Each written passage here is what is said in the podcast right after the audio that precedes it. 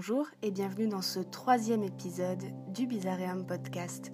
Aujourd'hui, un épisode que j'ai intitulé Un mort à la maison.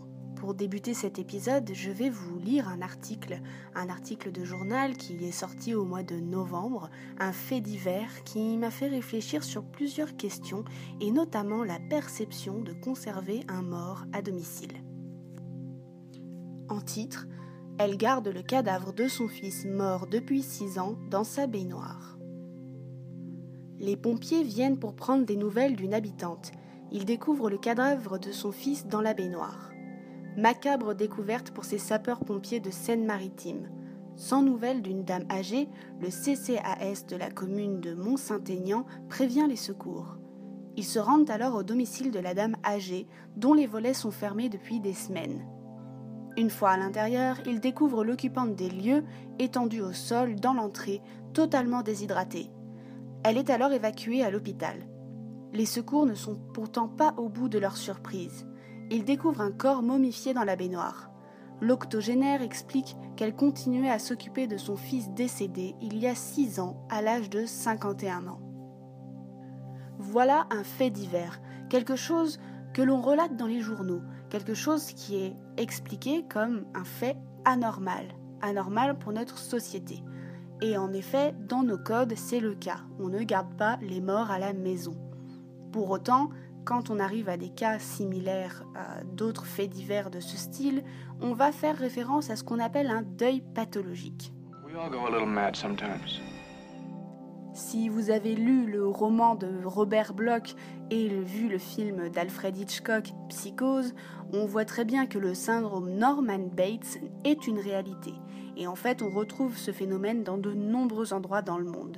Sauf que pour certains endroits, certaines cultures, c'est quelque chose d'absolument anormal et juridiquement répréhensible. En revanche, dans d'autres endroits, c'est totalement admis de conserver les morts pendant longtemps et de les faire vivre avec les vivants. La première catégorie, ça va être les personnes qui vont conserver un proche à la maison pour des raisons financières on s'est rendu compte que beaucoup de gens, à chaque fois qu'on retrouvait euh, un parent ou un enfant euh, d'âge adulte euh, conservé dans une maison, eh bien, il y avait parfois derrière des affaires en lien avec les assurances ou les pensions. En gros, la personne qui vivait avec son proche ne déclare pas la mort pour continuer à percevoir les pensions, les fonds de retraite. Bref, en général, c'est quelque chose qu'on retrouve de façon régulière quand on entend ce type de faits divers. Euh, je pense notamment à ce cas il y a quelques années au Japon, mais c'est quelque chose qui est assez euh, banal à vrai dire. Donc c'est une conservation qui va se faire souvent euh, sans vraiment une signature funéraire. des corps qui vont être retrouvés par exemple dans de grands congélateurs.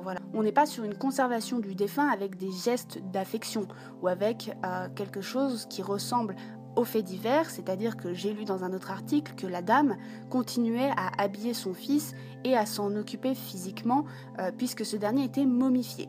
Ça, c'est la première catégorie, du coup, les personnes qui cachent un corps pour des raisons financières. La seconde catégorie, et là ça va rejoindre ce que l'on appelle du coup euh, ce qui est considéré dans le monde occidental et euh, là où on accepte certains principes de psychologie, et ça va être du coup là le deuil pathologique le deuil pathologique, à ce moment-là, le corps est conservé. On se rend compte que souvent il est dans un lit ou bien la baignoire c'est quelque chose d'assez récurrent en effet. Et euh, parce qu'en effet une baignoire c'est quand même plus pratique, euh, notamment eh quand il y a euh, l'écoulement des fluides corporels pendant la décomposition. Néanmoins, les corps vont être en général momifiés, donc les personnes attendent. Alors on a souvent peu de détails sur ces éléments, hein, bien sûr, puisque ça fait vraiment partie de la curiosité morbide. Néanmoins, on a à chaque fois des personnes qui euh, vont vivre avec un corps qui est conservé, momifié et qui ne dégage plus spécialement d'odeur et qui du coup ben, passe plutôt inaperçu. Là où ça va être très différent avec le premier cas que j'ai expliqué, euh, où ça va être euh, le fait de cacher un corps pour des raisons opportunistes, eh bien là, ça va être vraiment un deuil qui n'est pas fait, et donc euh, la personne va continuer à s'occuper de son mort, comme si ce dernier était encore vivant, tout en ayant conscience la plupart du temps que ce dernier est mort, néanmoins il continue à lui donner eh bien, des soins comme pour un vivant, ou même pour quelqu'un par exemple qui serait dans un coma. Et donc on a vraiment une, euh, un geste, quelque chose qui, est, euh, qui traduit l'affection et qui traduit bien sûr euh, un véritable mal-être et un besoin de rester proche du corps. Voilà, ça c'est la seconde catégorie. Et on va se rendre compte qu'il y a beaucoup de cas comme ça, certains qui sont d'ailleurs plus connus et certains qui vont être un peu plus discrets, mais on va voir que c'est un peu le même cheminement.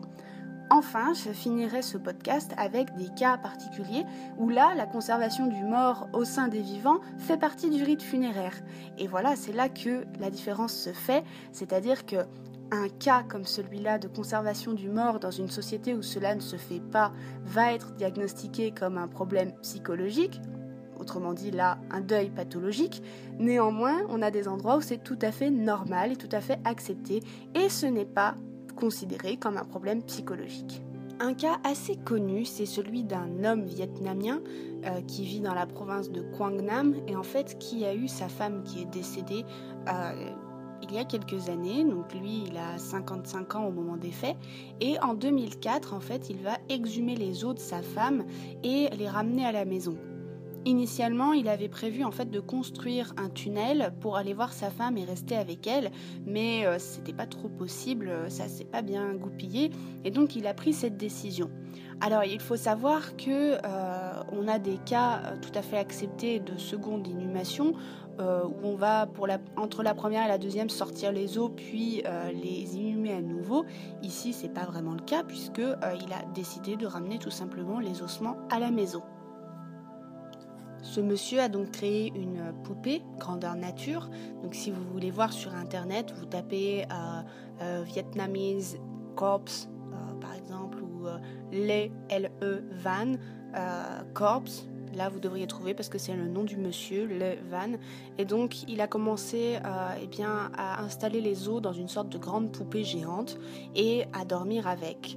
Donc il dormait toutes les nuits et pendant 5 ans avec eh bien, les restes de sa femme qu'il a exposé sous forme bah, humaine puisque en soi la décomposition était terminée et donc il vit avec son jeune fils à cette époque-là, euh, fils qui va prendre aussi l'habitude de câliner sa mère euh, tous les soirs, enfin sa mère, la poupée de sa mère et donc euh, eh bien, de s'habituer aussi à la présence de cette dernière.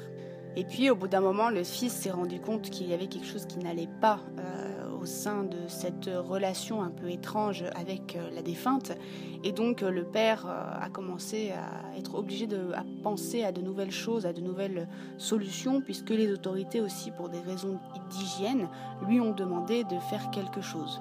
Il lui demande donc à ce moment-là, eh soit de procéder à une crémation, soit d'enterrer le corps, ou du moins les restes, euh, ce qui n'est pas possible dans le jardin personnel de Levan, puisque eh il faut une autorisation pour pouvoir procéder à cela dans le cadre privé. Ce qui est assez perturbant dans ce fait divers qui est relativement connu là aussi euh, des personnes qui s'intéressent aux funéraires et euh, aux actes considérés un petit peu comme étranges voire déviants, c'est tout simplement que ça traduit un deuil qui est euh, relativement difficile pour cette personne. Et donc le fait de prendre cette décision de recréer une effigie grandeur nature et de dormir avec ou de la câliner comme si la personne était encore là, c'est un transfert qui est relativement étrange. La chose peut se comprendre, on a des, actes qui sont particulièrement incontrôlés, même si là, euh, ce dernier est tout à fait conscient qu'il fait des choses étranges par rapport à la norme, euh, néanmoins, ça traduit vraiment une grande souffrance et euh, un deuil qui n'est clairement pas fait. Voilà, donc par exemple, cet homme, lui, il n'a pas conservé un corps momifié, il a conservé les os, mais il a quand même fait une mise en scène pour pouvoir eh bien, conserver sa femme à ses côtés sous des traits anthropomorphes. Alors cette idée euh, initiale de cet homme vietnamien de creuser un tunnel pour pouvoir se rendre euh, plus près de la tombe ou du moins du cercueil de sa femme, c'est quelque chose qu'on retrouve assez couramment aussi dans plusieurs cimetières dans le monde à certaines époques. Euh, je vais prendre un cas pratique. en 1871, une certaine Florence Irene Ford décède. elle est très jeune à ce moment-là quand elle meurt et donc sa mère décide de creuser, enfin de faire creuser derrière sa tombe des escaliers qui lui permettent d'accéder tout simplement eh bien, au cercueil, donc qu'elle pourra voir à travers une vitre. Et en fait, elle part du principe que sa fille étant très effrayée des, des orages et des éclairs, eh bien, il lui fallait, comme de son vivant, aller consoler sa fille. Et donc, elle fait fabriquer ces escaliers vraiment dans ce but-là, pour aller réconforter sa fille décédée pendant les orages. Dorénavant, euh, cette tombe qui se trouve dans l'État du Mississippi aux États-Unis, eh bien, a été, euh, les portes ont été comblées bien sûr pour éviter tous les problèmes de dégradation, mais aussi on a beaucoup de personnes qui viennent s'y recueillir et qui ont euh, des, des approches plutôt de type paranormal avec ce cimetière-là et en particulier avec cette tombe. Donc tout a été comblé. Néanmoins, on peut quand même descendre jusqu'à ce mur qui a été mis pour protéger eh bien, la tombe. On voit là, du coup, dans l'action de cette mère, eh bien, tout simplement, euh, un peu le même réflexe que cet homme vietnamien qui avait ce besoin d'aller voir sa femme. Euh, là, la mère a un prétexte, celui des orages, mais on voit quand même que euh, le deuil n'est pas fait non plus, puisque, eh bien, il y a une continuation de cette habitude de visiter le mort et de le considérer comme s'il était encore vivant, mais physiquement vivant en quelque sorte. évidemment, on ne peut pas séparer le souvenir et le recueillement, mais on peut voir que à certains moments, eh bien, euh, le recueillement, ça va beaucoup plus loin que ça, et que le deuil, ben, en fait, euh, n'est pas terminé et est transposé sur des gestes, euh, ce qui est le cas quand on conserve un mort à la maison. il y a une non-acceptation du fait que la personne soit décédée. Alors, est-ce que c'est le cas pour la mère, par exemple, de cette petite Irène? On ne le saura jamais, je pense. Euh, néanmoins, on peut aussi se poser la question sur qu'est-ce qui est normal et qu'est-ce qui n'est pas normal dans l'acte de deuil, car bien qu'il y ait des principes psychologiques adaptés au deuil, une psychologie du deuil, eh bien, il faut savoir aussi que euh, tout n'est pas pathologique, qu'il y a des choses qui sont considérées comme entre guillemets normales d'un point de vue médical et d'autres qui vont être plutôt eh bien, considérées comme pathologiques et qui à ce moment-là demandent une aide euh, notamment médicale pour pouvoir passer au-dessus euh, de, de ces choses et vivre mieux son deuil, si on peut dire. Pour autant, le fait de garder un corps momifié chez soi, eh bien, il y a des populations pour lesquelles ce n'est absolument pas un problème. Euh, alors, dans ma dernière vidéo sur mes méthodologies de terrain, je vous parlais des Torajas euh, d'Indonésie, donc je vous explique un peu ces corps conservés et sortis à un certain contexte, à un certain moment de l'année. J'en parle un petit peu plus dans ma vidéo. C'est euh, un rite funéraire qu'on voit énormément sur Internet qui souvent euh, un peu spectaculaire puisque les corps sont momifiés et sortis et on s'en occupe, on leur donne des cigarettes, on leur fait boire une, une eau de vie à base de riz pendant alors qu'ils sont décédés. Bref, il y a des habitudes autour. Mais ça, ça fait complètement partie du rite funéraire euh, et c'est totalement normal, c'est totalement intégré de garder le cadavre à la maison. Autre cas, ça va être tout ce qui touche à la momification volontaire, puisque je le rappelle, eh bien, la momification peut intervenir et arriver de deux façons différentes.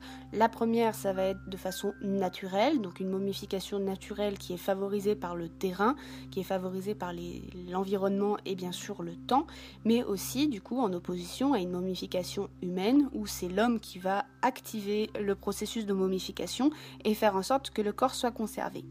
Alors ça va être le cas par exemple aux Philippines pour les momies de Kayaban.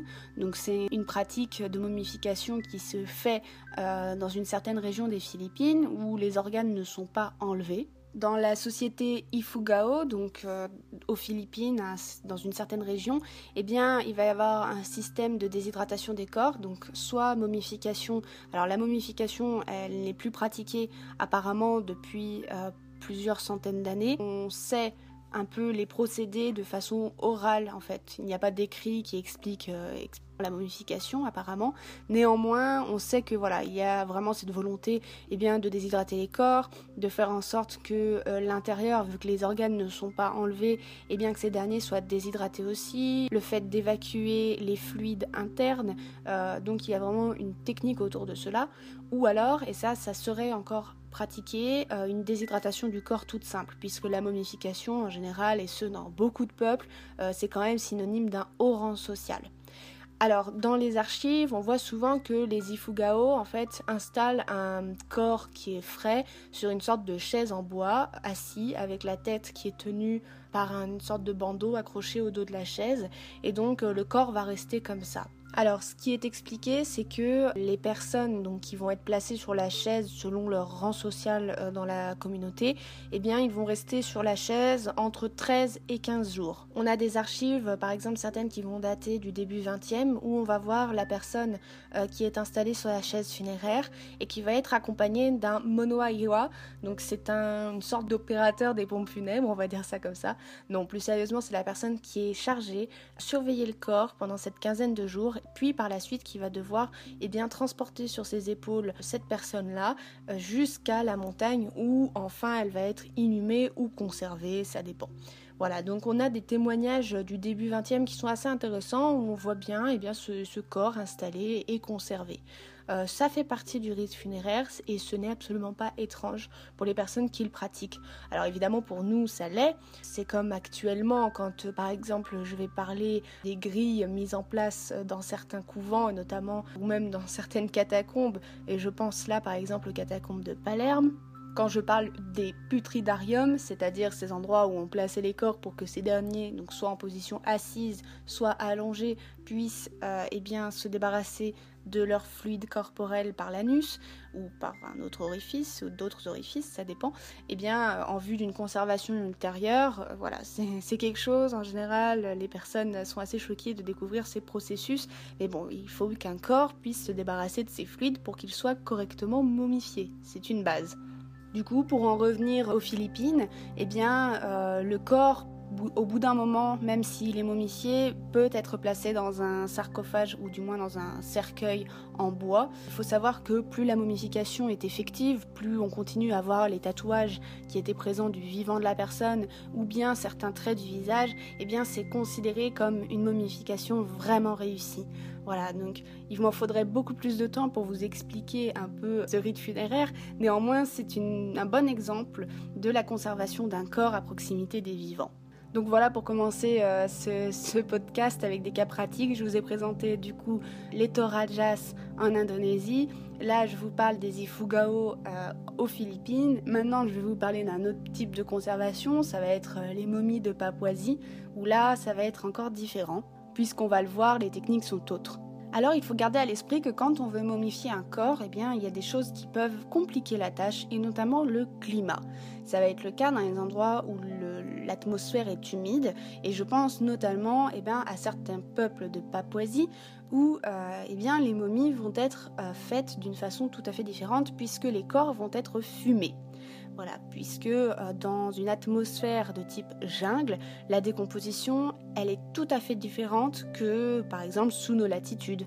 Euh, même si bien sûr la décomposition, elle se fait euh, selon plusieurs facteurs qui vont accélérer, ralentir ou même compliquer la décomposition, et eh bien là, le fait de smoker si on peut dire, ou fumer les momies, eh bien, ça va permettre une conservation euh, longue durée sans avoir à affronter ces problèmes liés à l'environnement. Alors là, on va prendre l'exemple de la tribu des Anga. Donc, c'est une tribu euh, papou avec environ 45 000 personnes à l'heure actuelle, et eux, ils vont avoir un procédé de momification très particulier puisqu'ils vont garder le défunt assis en position assise, donc grâce à des morceaux de bois par exemple, et en fait, ils vont tout simplement le fumer, le mettre euh, de façon constante près d'un feu en activité.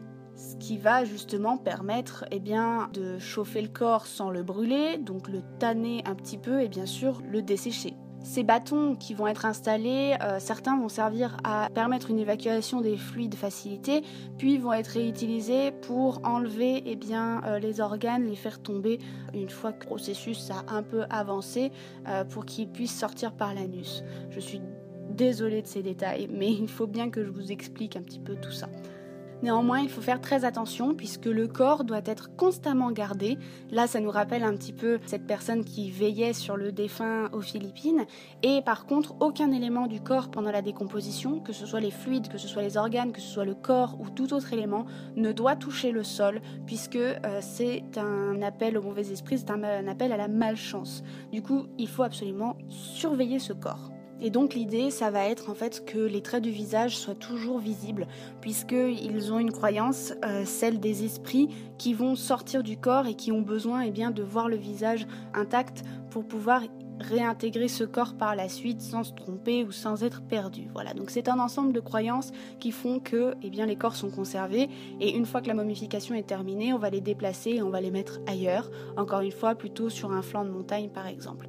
Alors évidemment, ces cas-là que je vous explique, c'est très euh, raccourci puisque ce sont des cas qui sont très complexes, c'est ce que j'explique encore une fois dans la dernière vidéo.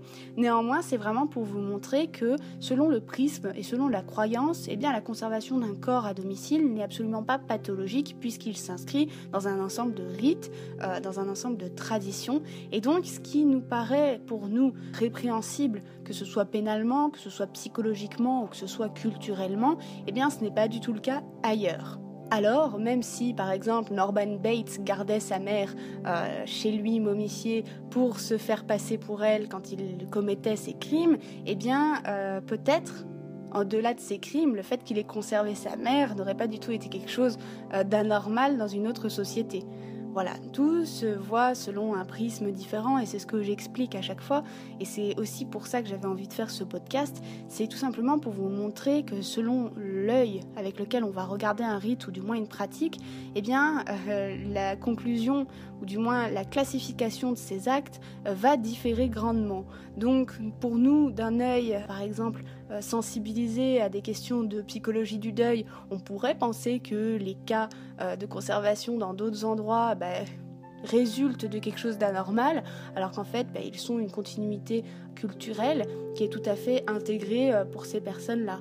Voilà. Donc c'est très ambivalent et c'est ce que j'ai envie de vous montrer quand je vous parle de la mort, c'est que il faut voir au-delà du geste, au-delà euh, de nos propres conceptions, de nos propres constructions sociales, puisqu'évidemment quand on regarde un fait, on est inspiré par ces éléments. Et donc en vous présentant des cas et en vous montrant par exemple que dans l'actualité il y a un traitement X, mais qu'en fait ça peut rappeler des choses qui sont faites ailleurs, euh, dans d'autres cadres, eh bien on va pouvoir faire des parallèles, faire euh, des rapprochements ou bien au contraire séparer des idées. Néanmoins, on voit que que ce soit dans le cas d'un deuil pathologique, par exemple dans le monde occidental ou chez nous, euh, considéré comme tel avec une maman qui va s'occuper de son fils qui est décédé, qu'elle va le laisser dans une baignoire en l'habillant et en en prenant soin, au final, on n'est pas si loin d'un rite funéraire qui est fait pour prendre soin du défunt. Alors voilà, c'est quelque chose qui est très intéressant, je trouve, puisque eh bien, dans ce geste funéraire, même si chez nous, un acte comme celui-là n'est pas légal et qu'il traduit une grande souffrance euh, dans le deuil, eh bien, c'est intéressant de voir qu'au final, eh bien, il y a d'autres endroits où c'est quelque chose euh, qui est accepté et où au final, eh bien, on a développé des systèmes pour conserver le mort à proximité, puisque la momification, elle peut très bien intervenir dans le cadre où on va placer le mort avec d'autres morts ou dans une sépulture, ou bien conserver euh, le défunt un certain temps avec soi, qui va au-delà du temps de décomposition classique. Voilà, donc j'espère que ce podcast vous a plu.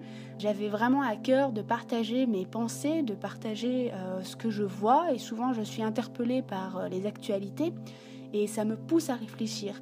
Et j'espère peut-être que vous aurez un œil différent euh, sur le prochain fait divers de ce type que vous pourrez croiser, puisque eh bien, ça traduit beaucoup de choses en fait. Derrière un acte psychologique fort comme celui du fait divers, eh bien, on peut lire énormément de choses. Et à ce moment-là, ça va répondre aussi, euh, bien sûr, de la psychologie, un domaine qui n'est pas forcément le mien, mais que je côtoie de façon très régulière à force de fréquenter le domaine funéraire, qu'il soit ancien ou nouveau d'ailleurs, ou contemporain. Je vous invite, si ce n'est pas encore fait, si vous le souhaitez, à me suivre sur les réseaux sociaux ou bien sur YouTube où je fais des vidéos où là je vous parle un petit peu plus d'histoire et euh, de faits funéraires euh, sous différents angles, mais aussi de l'étude de la mort en général. À bientôt.